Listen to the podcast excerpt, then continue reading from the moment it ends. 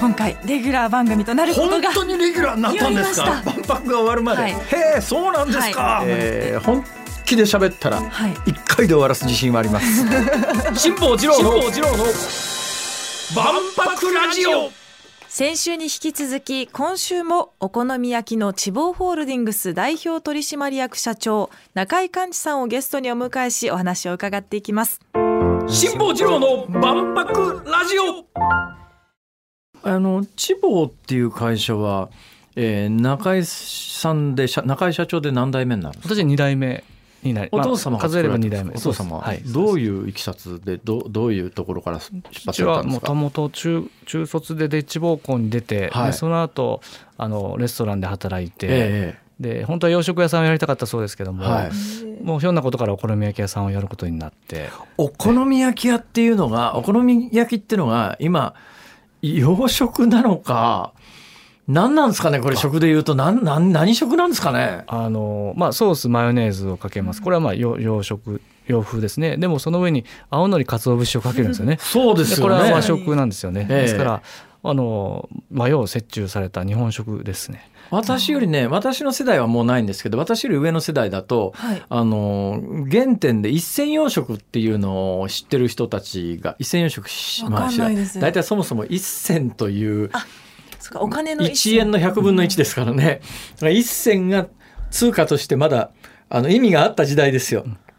今もなかなか1円でもあんまり意味がないですけども、昔はその1銭でお好み焼きの原型みたいなやつが食べられた時代があったんですよね、でもこれはまあ中井さんの世代だともう分かんないですかね。まああのその聞こえあのなんですか話としては聞いてますけども、ええまあ、一銭洋食がそのお好み焼きの原型じゃないかみたいな、まあ、今でも京都にもありますよね、一銭洋食屋さんがあそうなんですかはいありますまあ、今では1銭では売ってないと思いますよ。そうですねたい ないや1円で1円もも無理でさしすょ。がに1円もダメ1円でそれもう赤字です1円で1円は無理だと思うよそれ10円でも 無理だと思うよそれ そうですかはいでえ千房のお好み焼きってなんか他のお好み焼きと違うなんかあるんですかまああのやっぱり父はあの他のお好み焼き屋さんとは違うええお好み焼きをしたいっていうことで、ええやっぱ食材にこだわったりだとか、ええあるいはその内装だとかそういったところにこだわって、はいえーちょっとやっぱりなんかおおしゃれしていくようなそんなあの鉄板焼き業態のプレジデント地方ってあるんですけど、はいはいええそういったのも作ったりだとか、ええはい、あのお客さんはあのどうなんですかインコロナでまだまず大変だったじゃないですかでその後あー戻そうねってきました、どんな感じですか今去年の10月ぐらいから、ええあの海外の方のその水際対策が緩和されてから、はいはいはいはい一気に外国人の方が来られて、ええそれと合わせて日本の観光客の方も一気に動き出して千房って今何店舗あるんですか今で69店舗ですね。 69すごいっ すねはいえーそれは全部大阪じゃないでしょであのもうそれこそ北海道から九州まで、ええあの点々とございます海外もあるんですか海外も6店舗ありますけ海外どこにあるんですか海外はベトナム台湾もともとハワイにもあのあったんですけはど、いはいはいああるんですけれども、ええ今でもありますが、えで中国だとかあとフィリピンはいはい等々ですね、ええコロナでちょっと数店舗やっぱクローズしてしまったんですけれども、ええ今6店舗やってますどうなんですかその海外でお好み焼きっていうのはあの受け入れられるもんなんですか意外とあの、まあ、今インバウンドということで海外の方来られてますけれども、はいはいまあ、店にもよりますが道頓堀のお店は8割ぐらいが海外のお客様もっとかもしれないですね、はい、8割9割が海外のお客様道頓堀地方のお客さんの8割外国人はいそれ接客ちゃんとうまいこといけてるわけですか、いやもう僕はもうこもう英語とか喋らんでいいからもうコテとコテの大阪弁で行けというふうには言ってますけれども、はああまあ、まあそ逆うにですねおお来てるお客さんも別にそこで外国語聞きたいとは思ってないでしょうね、きっとねそうですそうですえー大阪っぽい美味しいものが食べられたらえんやぐらいな感覚で来てらっしゃると思いますが、そうですどうなんですかその外国から来た人は地方でお好み焼き食べてまあ味であるとか値段であるとかどんな反応なんですかうん、意外とあのソースの味が受けるのか、あのええ海外の方皆さん喜ばれてますね、ええでやっぱお大阪イコールなこのもんっていうのがなんかまあ観光物価とかいろんなところに出てるのかわからないですけども、はいはいはいやっぱりたこ焼きお好み焼きとか串カツっていうのはやっぱり人気ですよねああ、それ目指して海外から大阪にいらっしゃるわけですね。そうですねええで値段的にはどんな感じなんですか。値段はでもあのそんなあの法外な値段はもちろん取ってませんし、ええあのお店によまあお店によっては違いますけども、ええ海外の方だから高くするなんてことはもちろんあまあできそりまゃせそうんが、だはいはいただやっぱり直近こう原価がものすごく高騰してますんで、やっええぱなかなか厳しいですよね。どうなんですかその原価の状況っていうのは今ぶっちゃけた話もうむちゃくちゃ上がってます。何が何が上がってます、まあ、我々の今取り扱い、まあ、例えば小麦なんていうのははいはい思いっきり上がってますし、ええ思いっきりってどんな感覚ですか、そうですね例えばですけどこの10年20年ぐらいで言ってもええ、多分1.4倍1.5倍ぐらいになってるんじゃないかな。ああまずじゃあ小麦小麦はまあまさにお好み焼きの、なんていうか格というか根幹みたいなところですそうでよねすねあとはあとは野菜もおお肉もはいはいお軒並み全部上がってますね。ええはいそれは価格に反映できてるんですかあのやっぱ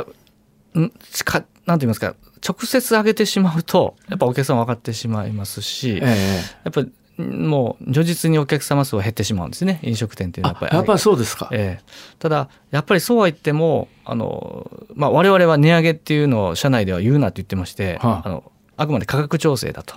だかはあらはあ値上げっていう言葉はもう使わないでいこうとあ価格調整、ええあのええ要は正当な価格あのに、えー調整をしていくっていうまあことで、原価がそれだけ上がってきたら、まさに価格は調整しないとそれは持続可能ではなくなりますもんね。ただ全部のメニューを全て上げていくんではなくて、まあ、ええ例えば一部のメニューは例えば値下げをする逆に値下げをするだとかですはね、いはい要は適正な価格にしていくんだっていうことでええ今やってますんで、はい、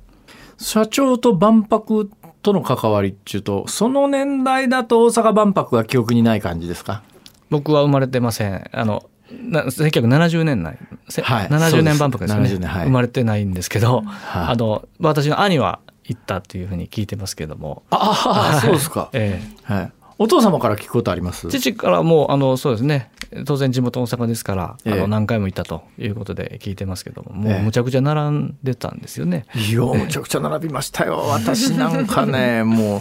なんかね当時並んでてもうーん3時間ぐらい平気で並んでましたけどね。ソ連間とかねアメリカ間とか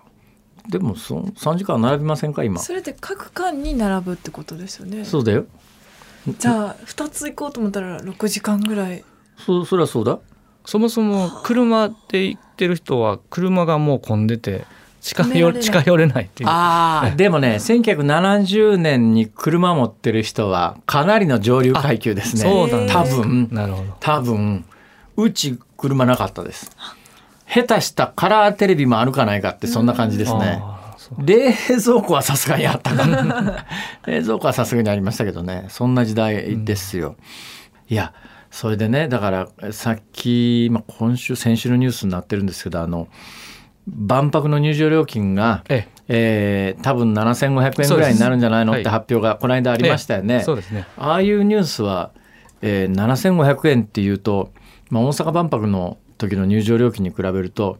10倍以上違そううです感じですか大阪万博が800円だったんですね大人のああ料入は場あ券はいはいはい。ですから約10倍ですね約10倍ですね。はいえどうなんですかやっぱりあの外食の値段ってそのぐらい上がってるんですか10え倍いぐらえい。いえいえいえもう10倍どころかまあせいぜい45倍じゃないですか多分物の、ね食べ物の値段なんていうのははいああそうするといやあの万博入場料金7500円みたいなニュースを聞くとちょっとうちの方も上げてくれやとか。そうですねよく言うんですけど例えばゴルフ場のランチって結構みししますよねゴルフ場のランチまあそうですね2000円ぐらいはしますかあね。のへえきつねうどん多分1800円で2000円とかすあるあんですけど、まあまあそうですねそのぐらいしますでね。も街に出てですね1800円のきつねうどん出しても絶対売れないですよねそうまだワンコインの弁当だいとやか出でてまもすからねハワイだったらそのぐらいしますね。あそうですねえ今あの海外でうどん食うと2000円ぐらいしますよね。そんな高いんですね もうもうまあまあ今円安なんそうでですね特になんですけど海外で外食すると昼飯で3,000から5,000円ぐらいは1人晩飯なんかやっぱ1万円ぐらい平気でいきますよね。へえですから海外旅行行くと日本がどれだけ安いかっていうのが分かるわけですよねもうむちゃくちゃ安いですよああの値段的にはあのただ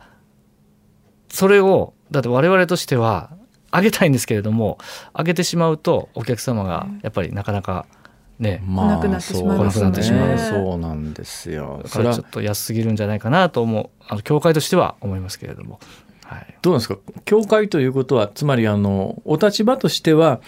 あのご自身の会社のトップとそれから教会の,、まあ、あの幹部としての2つ顔があるじゃないですか、はい、いどういうふうにバランス取ってらっしゃるんですかやもうそれはなかなか区別することはできないので、まえあ、え私今はやっぱり教会の仕事が多いので、ええ教会の立場として発言することが多いですけれども、はい本音で言うとというのは結構ありますね。例えば大阪ってイコールこんなもんって言われますけど、ええ教会の立場からすると、ええあのそれやめてくれとほうあ大阪イコールこんなもんじゃないんだともっと、ね、お値打ちのあのいいものがたくさんあるんだと、美味しいものがって思いますけど本音で言えばそれはこんなもんやろって 万博ラジオ工藤さんはいお。好み焼きですよ私大好きですお好み焼き。ありがとうございますあもう僕も大好きですあありがとうござい ますこ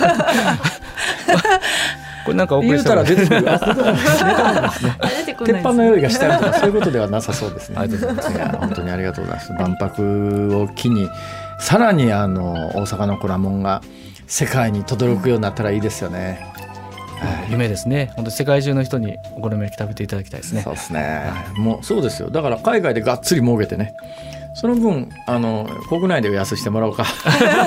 それがまあねお客さんとしてはありがたいですけど。 ありがとうございました。ありがとうござどういもあまりがしたとうございました2週にわたってお話を伺いました地方ホールディングス代表取締役社長で大阪外食産業協会会長の中井幹二さんでしたありがとうございましたすっかりお好み焼きの口になりましたな。なりましたもう今今日夜ご飯お好み焼きにしようかなっていそううくあのらおい好み焼きねあのソースのお好み焼きも素敵だけれども私ねあの醤油味のねネギ焼きみたいなやつもね割と好きなんです私基本的にネギ好きなんですねさこっれがぱりしててそう美いい味でしいしでょすよこれがねねうーんどっちにしようかな どっちでもいいですね辛坊治郎の万博ラジオここまでのお相手は辛坊治郎と ABC アナウンサーの福藤彩でしたまた来週